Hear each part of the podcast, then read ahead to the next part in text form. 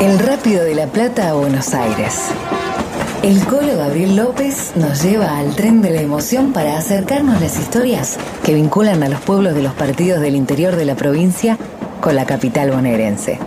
Subite a disfrutar del viaje.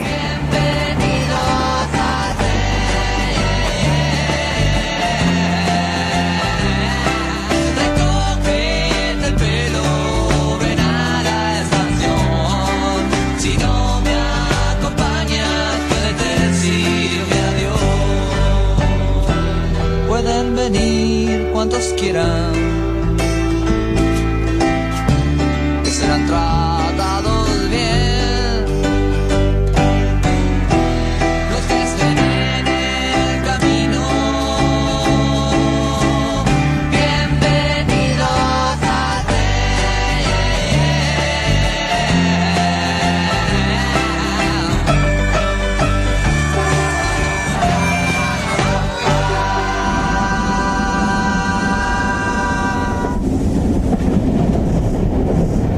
Se va el tren, en marcha otro viaje al alma del deporte número uno.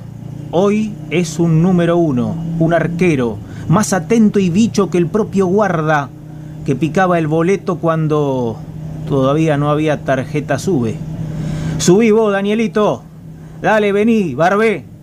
Pedazo de grandote, Danielito. Sus guantes inmensos, sus remeras de arquero que en realidad no eran oficiales. Minga de tener entrenador de arqueros. Y así todo salía como los dioses. Hasta los botines que calzaba eran grandotes, 45. La balanza ni hablar, dando alta siempre. Pero así todo, olvidando las dietas, Barbé, con B larga, empieza a recorrer este trencito que va para la estación Verónica, que sale desde aquí, desde Radio Provincia. Tengamos en cuenta que el ferrocarril provincial tenía un ramal que aparecía en Arditi, las vías nos llevaban por Pairó, Vieites, Álvarez Jonte, de Álvarez Jonte era el papá de Daniel. Hoy viven 30 personas nomás. A los 16 años Dani era un grandote, pero también un mocoso, que se tuvo que mudar a Verónica, recordemos que era de Pipinas, para hacer el secundario y a la vez el primer laburo de la vida en la fábrica de velas, en la velera. De Álvarez Jontes a Verónica, todavía la locomotora del ferrocarril provincial tiene para parar en dos próximas paradas las Taonas y el ramal que seguirá por Verónica Monte Veloz y al final de todos Pipinas, ahí donde paramos, ahí donde me pongo a charlar con este arquero de la vida, que de adolescente se daba el lujo de jugar los sábados tres partidos, los tres en continuado, empezando la cuarta división jugando de número dos, y después yendo a cuidar los maderos en tercera y en primera. Sí, Escuche bien lo que va a escuchar ahora, señor oyente. Trece años tenía Barbé cuando jugaba en tercera y en primera y arrancaba los sábados jugando de número dos en la cuarta, en Juventud Unida de Pipinas. Esto en una desaparecida liga, la Liga Magdalenense de Deportes. Ah, y el domingo. El domingo jugaba otra vez, pero en la Liga Amateur Platense. En la Liga Amateur para los Verdes para ese club que lo marcó a fuego. Y sabe que si ese Juventud Unida de, de Pipinas hubiese estado afiliado al Consejo Federal de AFA, hoy estaríamos hablando de un récord para el fútbol argentino todo. Eso de haber jugado en tercera, pibe, con 13 años, nadie lo puede creer, pero fue así. ¿Y qué patadón tenía Barbé? Sacaba, llegaba de arco a arco. Pero lo extraño mientras seguimos avanzando por este tren de nostalgia y recuerdos, lo extraño era que con 110 kilos, Barbé volaba, era capaz de lanzarse en forma horizontal y amargar a los delanteros más terribles. Sin embargo, a pesar de que ha sido el verdugo de Elata Alcaraz, de tantos fenómenos como Marcelito Borja, el Sapo Sapiola, tantos fenómenos de la liga, el Pitu de Marco, el Bernie Palazzo, a pesar de todo, había tres jugadores con los que él no podía. Uno, el Beto Meléndez cuando jugaba en Olmos. El otro, Luis Martín en Fuerte Barragán. Y el otro, y el otro, y póngase de pie, el amigo, el mágico Hugo Capel, en el Club Forever del barrio El Mondongo. Con él Barbé no podía. Y va a venir el tiro libre, sector derecho de ataque de Forever, su número 10, Capitán Capel. Va a venir el tiro libre, Mariano Rosa solamente en barrera, la mini barrera, entrando mucha gente fuera del área. Va a venir por Capel, tira hacia el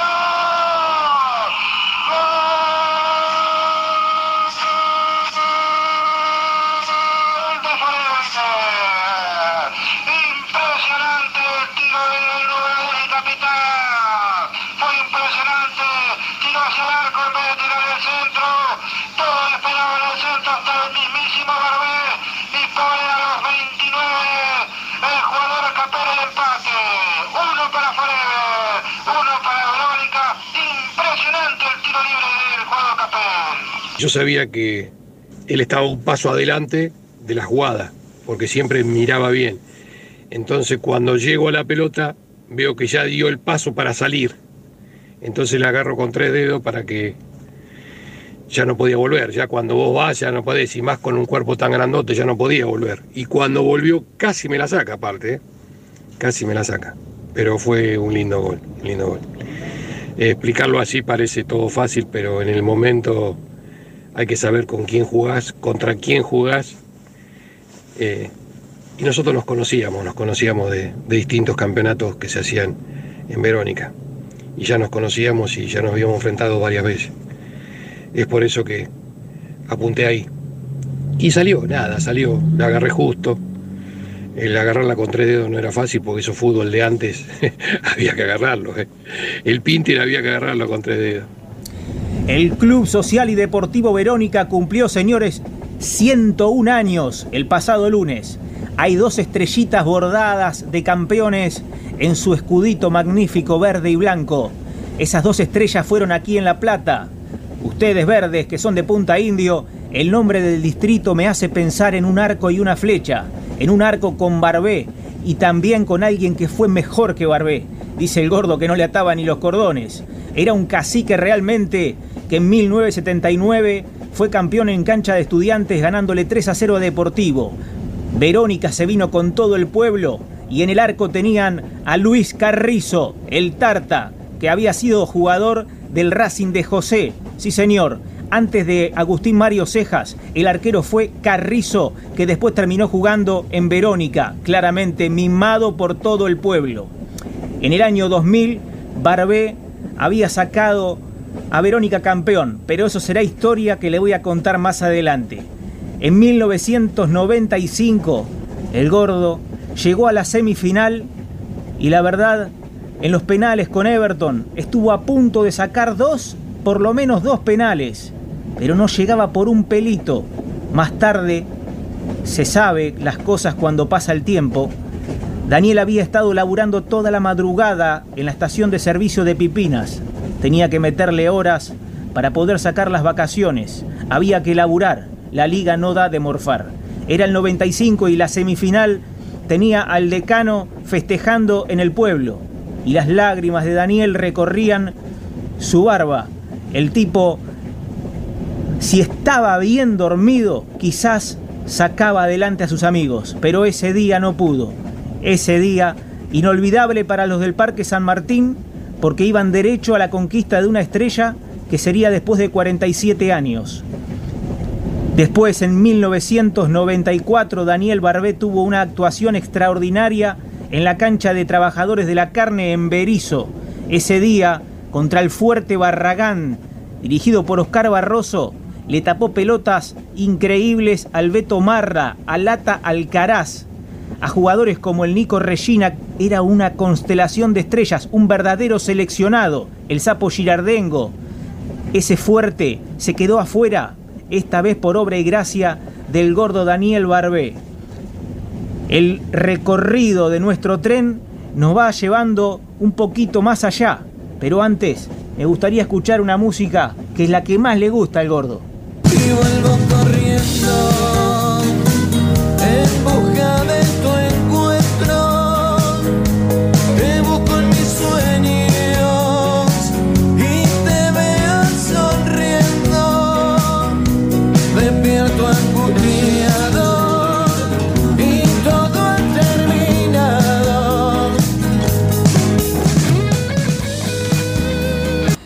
En el año 2000, Daniel Barbé se pudo sacar la mufa de encima. El entrenador del equipo era el mismo intendente, Luis Colabianchi, el loco, que Dios lo tenga en la gloria, que declaraba, que la tarde de la consagración fue lo mejor que le pasó en la vida. Sí, al intendente, incluso mucho más le gustó dar la vuelta como técnico que haber sido electo en aquellas elecciones del año 99. Ahí estaba Verónica sacándose la espina de encima. 5 de agosto del 2000 ganaban el torneo Apertura en el primer tiempo contra los vecinos de Magdalena del Sport Club. Verónica ya ganaban 3 a 0. Después, un poquito el miedo escénico achicó las ventajas 3 a 2. El equipo de Verónica en aquella jornada inolvidable tenían el arco claramente a Daniel, a Daniel el Gordo o el Oso Barbé. En el fondo Diego Arevalo, David Angueiras, Paulo Bravo Martínez y Ariel de Leville. Los mediocampistas de la hazaña, Leandro Lali, Danilo Bravo Martínez, Fabián Querejeta, Emiliano Perlini y los delanteros de la gloria, Alejandro Araya y Ariel Querejeta, habiendo ingresado Cámara y el polaco Luis Grabchuk. Sí, había mucha pica entre veroniquenses y magdalenenses, y en eso tenía que ver la política, por la división del distrito que estaba sucediendo en aquellos tiempos, cuando cambiaba el milenio. Y el tren de la emoción sigue avanzando. Dejamos atrás imaginarias vías, imaginarios rieles y durmientes. Este recorrido nos va a ir llevando por los rincones del corazón de un hincha, por el señor que ha seguido a Daniel Barbé en todas las circunstancias en que hubiese fútbol en la Liga Mater Platense. Pero antes, hay alguien que quiere decir la increíble actuación que tuvo Barbé cuando Chiquito Bocio, en una semifinal de la Liga, había ido con Calderón a ver el partido. Lo vieron salir a Barbé y dijeron, este no puede tajar así. Mirá vos, mirá ese gordo pero fue la figura extraordinaria. El chiquito, el cordobés Bocio, era entrenador de la, era arquero de la selección argentina en ese momento, pero que lo cuente mejor el enorme Luisito Palao. Nosotros le ganamos 1-0 en cancha trabajadores en semifinal del 94. Y eh, fue la figura que todos decían que en la tribuna de cemento, la chiquita, estaba, eso mi hermano me contaba, estaba Calderón con Bocio. Dice que cuando entraban se reían del gordo, ¿viste? Mirá el gordo ese, qué pinta de verdulero que tiene, así decían. Dice que cuando pegó dos atajadas impresionantes, dice que Calderón lo cargaba a Bocio, a Chiquito le decía que no lo vean de estudiante porque no atajas más, dice que le decían. No, ese día se atajó la vida porque nosotros terminamos 1 a 0, gol de, de Chupete Salina y después todos metidos colgado el travesaño y alguna contra del cartonero Martínez y, a defender, defender y ganamos 1 a 0. Eh, ese día Barbé fue impresionante. Quienes hemos visitado la cancha de Verónica sabemos que más allá de las camisetas hay una cosa muy especial, una energía de un club con aroma a pueblo donde a los jugadores, a los locales y a los visitantes incluso los, los han tratado muy bien. Sobre todo a aquellos de Florencio Varela, que han jugado como incorporaciones, que se han venido a jugar a Verónica, sí, por algunos morlacos, por algo de evento, pero en realidad por mucho corazón también, por la gloria de ser campeones en la liga. Y en eso, ahí se le dio al meme, a Raúl Urtiaga, en los años 2000. Era el número 4 de aquel equipo. Y el tren va llegando, señores. Es una verdadera lástima que se haga tan rápido el recorrido de este ferrocarril provincial que arrancó en Arditi y que ya está llegando, saliendo de Verónica y pasando por Monte Veloz. Ya veo por allí que viene el pueblito de donde es Daniel. Ya llegamos a Pipina. No soy un trasnochado ni, ni he tomado nada raro, simplemente les cuento que este tren dejó de pasar en el 78 y que a partir de ahí la Argentina lamentablemente se ha venido todo el tiempo un poquito más a pique. Habrá que levantar la cabeza y nosotros nos apoyamos en los valores del fútbol, porque hasta el tren dejó de pasar, pero el fútbol se encarga de seguir uniendo a todos los pueblos permanentemente. Verónica, su gente, el amigo Daniel Barbeque una vez, cuando era chico, tuvo una chance de ir a Independiente, a los Rojos de Avellaneda. Estuvo alojado 30 días en la pensión. El Pepe Santoro, el mítico arquero de Independiente campeón de las copas, lo había aprobado. Pero también le dijo, mire, si usted quiere seguir acá en el club, va a tener que hacer una dieta especial y después volver. Pero saben, eso que le llaman destino y que en realidad siempre lo hace uno mismo, Barbé no quiso que el destino sea de primera del fútbol profesional. Dijo que el trayecto lo iba a desviar hacia los amigos, hacia esos lugares donde encontró su verdadera identidad, donde se emocionó jugando con los amigos, aguantando a veces él que valía por tres jugadores juntos. Y, y hoy en día es el que generó que incluso aquel equipo con el que había jugado a los 13 años, Juventud Unida de Pipinas, esté otra vez jugando al fútbol. Hace dos años los afilió en la Liga Chascomunense. Daniel Barbé hoy trabaja como secretario en la oficina del Centro Comunal Pipinas. Ahí tiene como decorado una gorrita de un pariente lejano que había sido jefe de estación del ferrocarril. Algunas coincidencias que tiene con este tren de la emoción que cada sábado pasa por nuestro programa.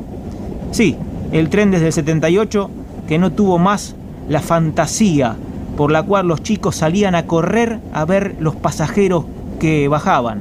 Esa era, era toda una diversión para los chicos del pueblo.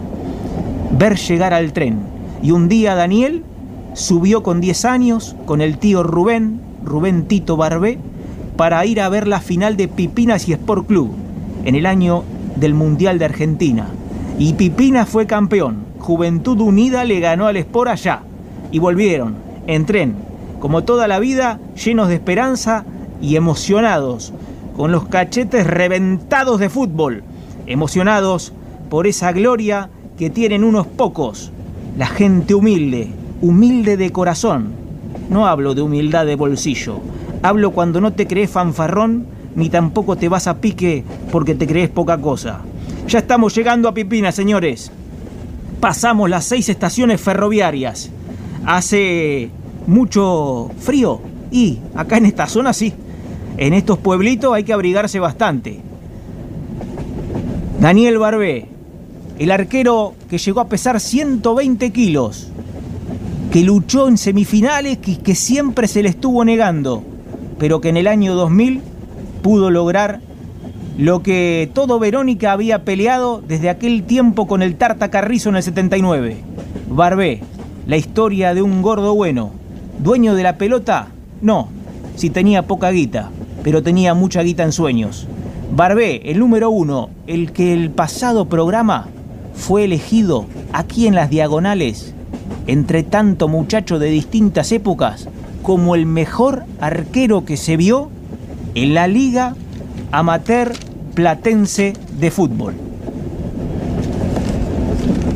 Me acuerdo una vez que me contaste, cuando fuiste independiente, que te dijeron adelgazar unos kilos y venía a jugar y, vos la edad te dice, nada, ¿qué voy a adelgazar para ir, para ir a jugar al fútbol? Este, creo que fue una gran lástima no haber aprovechado esa oportunidad. Desde ya, gordito, eh, el oso, el oso Barbé, como te decíamos, te quiero agradecer de corazón todo lo que hiciste por nosotros. No pude tener la camiseta porque se la diste a un amigo, un colaborador, como fue el tronco Lanta. Pero sí tengo tu, tengo tu pantalón. Abrazo gordo y gracias por todo. Era el hincha Néstor Vini, otro de, del barrio, otro veroniquense de pura cepa, el tirija que le dicen, porque cuando era niño no, sabía hablar bien y a la mamá que era modista le pedía la tijera y le, le decía tirija. Gracias Néstor por ese testimonio que pinta el corazón de un hincha, un hincha en verde y blanco, del club que cumplió 101 años y que ahora tiene un predio nuevo, donde los chicos del mañana empiezan a venir para seguir jugando a la pelota. Esa que aunque haya cuarentena, va a seguir picando en cualquier rincón del mundo.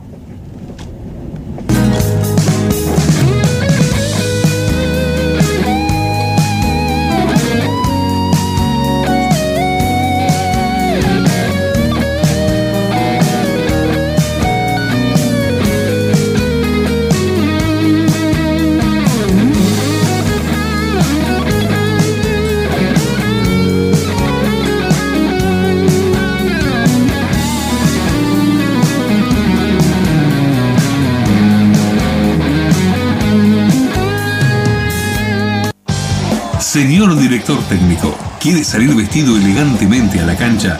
Pase por Karen Sport. Calle 12, casi 61. Todo para hombres. Tarjetas hasta 12 cuotas. Horario corrido. Allí se viste Gabriel López, el hombre que más sabe de la Liga Amateur.